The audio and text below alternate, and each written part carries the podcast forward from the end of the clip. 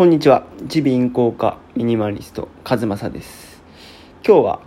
えっ、と、まあ、YouTube のメンバーシップの流れとか、今ちょっと世の中ビジネス系の YouTuber の界隈ではそういうのが見受けられるので、えっ、と、課金と、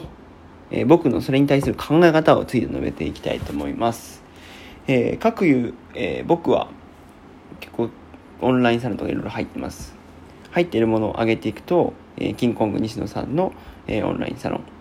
えー大越薫さんのマネー戦略室。でリベシティと、えーメンタリスト大悟さんのディーラボで今日ね発表された真成社長の、えー新しいねココミュニコミュニティじゃないとこには言ってますけどね、まあ、メルマガ兼、えーつぶやきなのかな、まあ、ちょっとごめんなさい。まだふわっとしてますけど、えーのやつも、えー早速入会しました。まあ小成社長だ。あれだけ無料のものを、えー無料でね YouTube あれだけの動画を提供してたまあ小成社長が、まあ、3000円の価値を付加価値としてっていうところでこれはまあ入らんといかんなというふうに思わされました。で僕はね、えー、と基本的にそういう課金に対してはかなり肯定的な考えを持っています。でやっぱりそのそこの課金っていう付加価値をつけているからそれだけのインフルエンサーの人たちが、え本気で、えお金を払ってくれる人に伝えたいことというものを、え学べるっていう場を得るのはすごい大きいことだなと思います。で普通に行ってセミナーとかね講演会とかですごいお金がかかる人たちが、まあ、有料でオンラインで情報を教えてくれるっていうのはすごいことだなと思います。で、まあ今、まあ、池早さんとか、えー、与沢翼さんとかの YouTube のメンバーシップとかもあったりして結局 YouTube は無料動画でそれで自分たちを、えー宣伝して、えー自分たちの商品を売るという方に、えーえー流れているなと思います。でこれはね結局やっぱりね有料の情報の方が絶対価値は上がる上がらないとダメなんですけど上がると思うんですね。だから今後はねあの無料の YouTube っ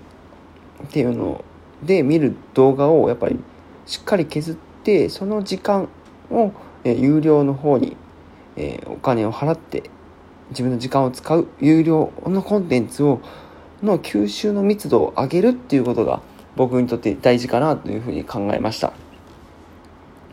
なのでえっ、とその有料コンテンツを見て自分がどう考えたかっていうことどう考えてどう得てどう行動が変わるのかというところに、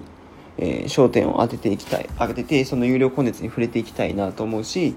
えー無料のコンテンツ、まあ、Twitter とかインスタもそうですけどね無料のコンテンツっていうのは結局無料で、まあ、どちらかというと宣伝広告というような要素が強いなという